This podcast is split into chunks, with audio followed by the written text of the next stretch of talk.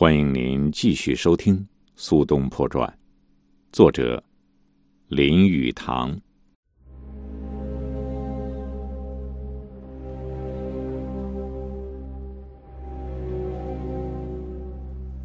在元佑九年，也就是公元一零九四年的秋天，有两个女人逝世了，这就是苏东坡的妻子和当政的皇太后。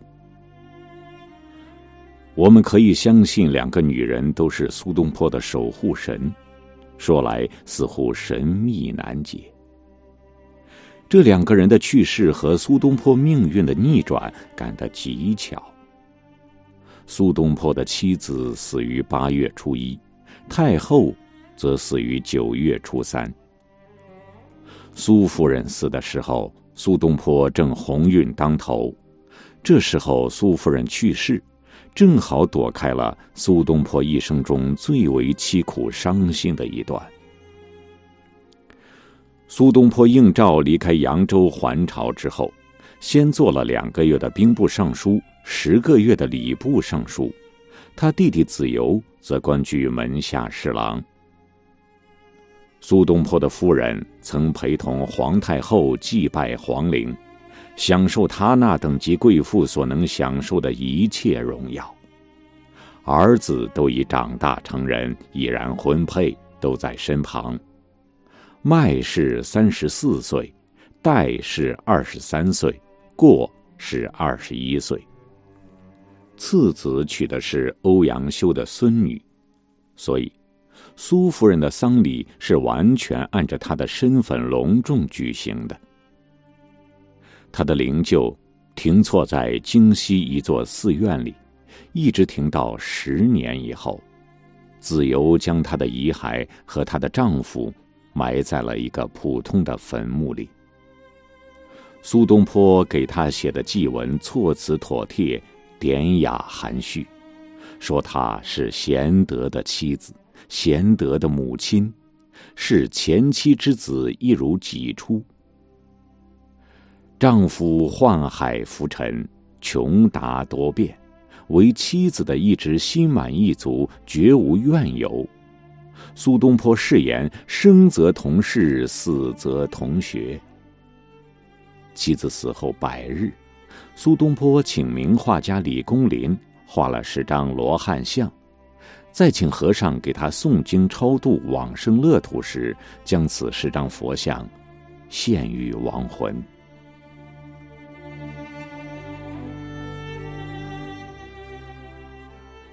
说真的，皇太后也就是神宗之母，当今皇帝哲宗之祖母，也曾经是苏东坡的守护神。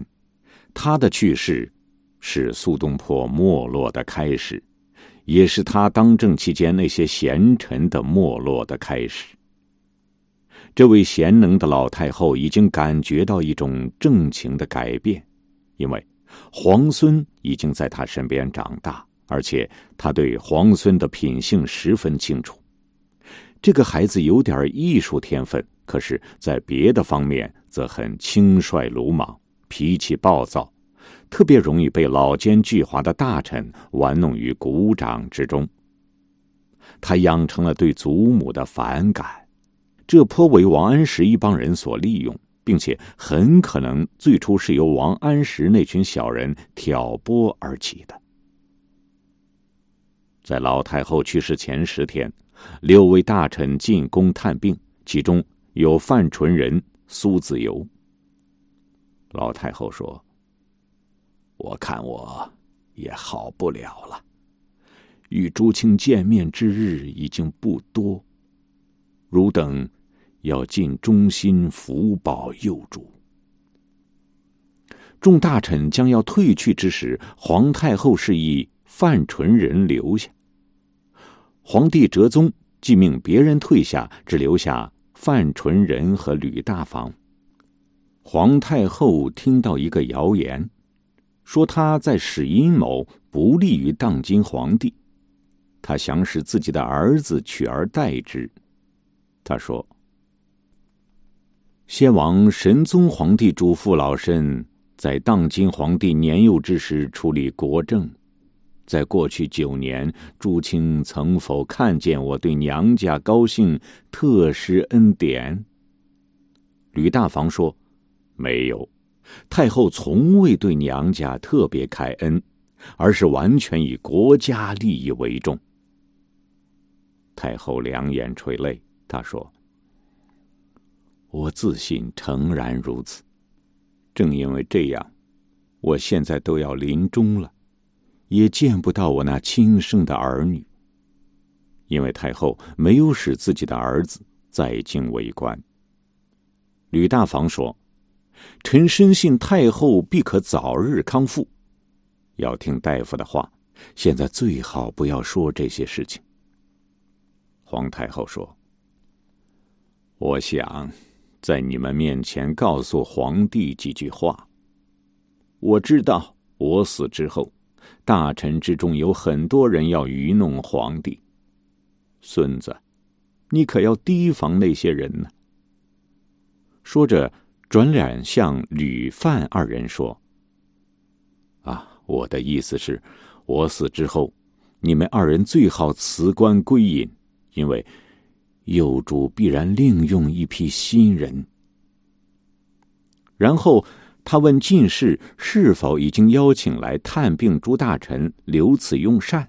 他向吕范二大臣说：“现在去用饭吧，明年今日莫忘老身。”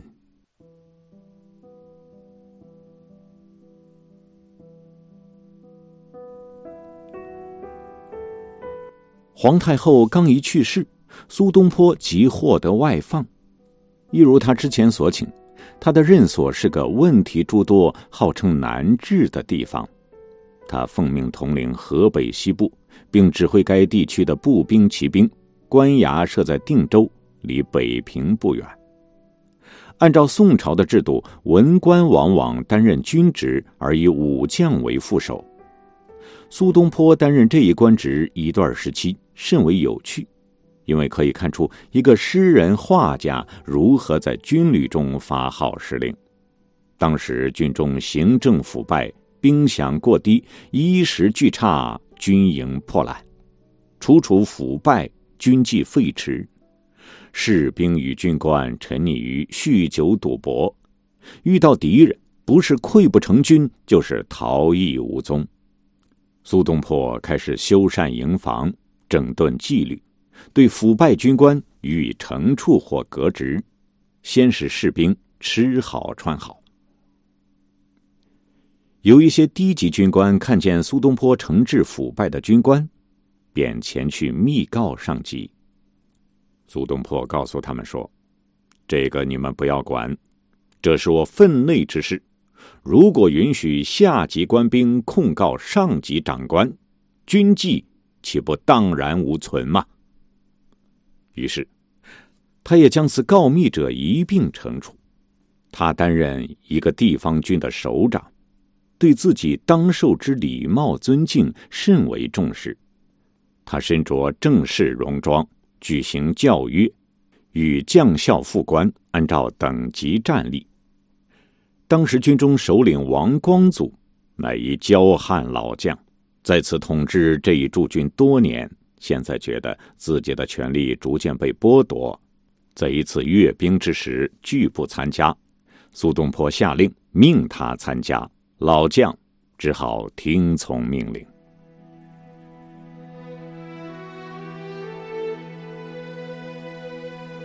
一个王朝若是不发生悲剧，若想保有此一王朝的权力，那些皇后。则必须生一连串贤德多才的儿子、孙子、重孙子，但是这是无法保证的，是人间闻所未闻的、经所未经的。天才不必然产生天才，英明之主早晚也难免生出庸弱邪恶的后代。国家的太平安乐，甚至历史发展的路线。完全要以一家遗传基因偶然的改变为转移，造物不容许某一家遗姓将英才独占，所以，路易十六不同于路易十四，乔治三世也不同于乔治二世。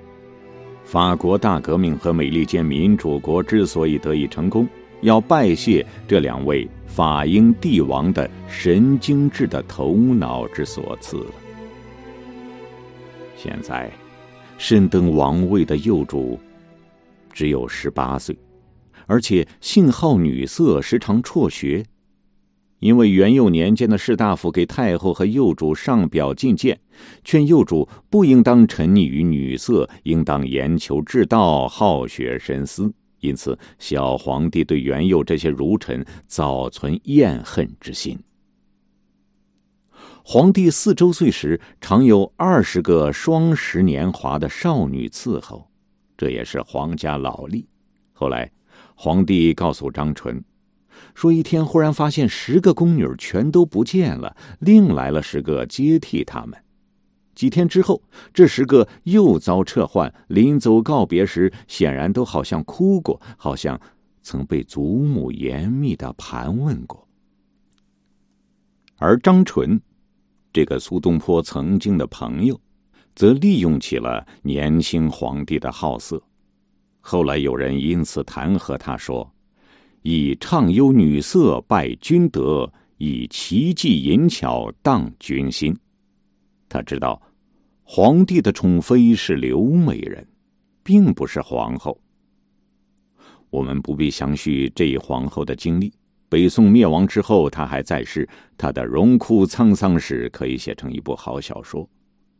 我们只提他曾被诬告用邪术吧。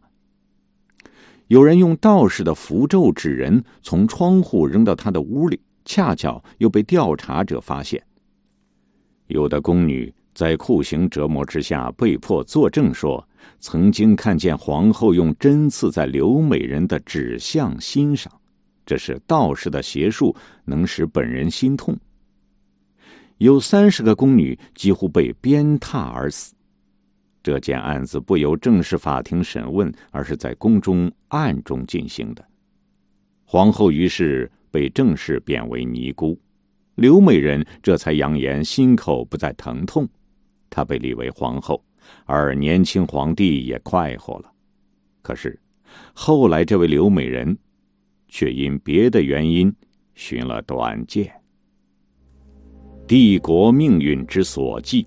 国家安危之所系的宋氏皇孙，竟是这样的性格。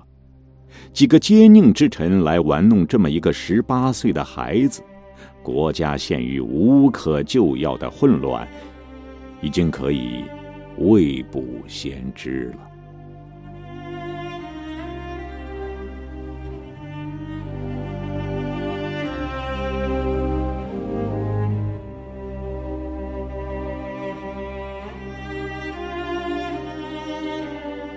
这里是苏东坡传，作者林语堂，感谢您的收听，下期再会。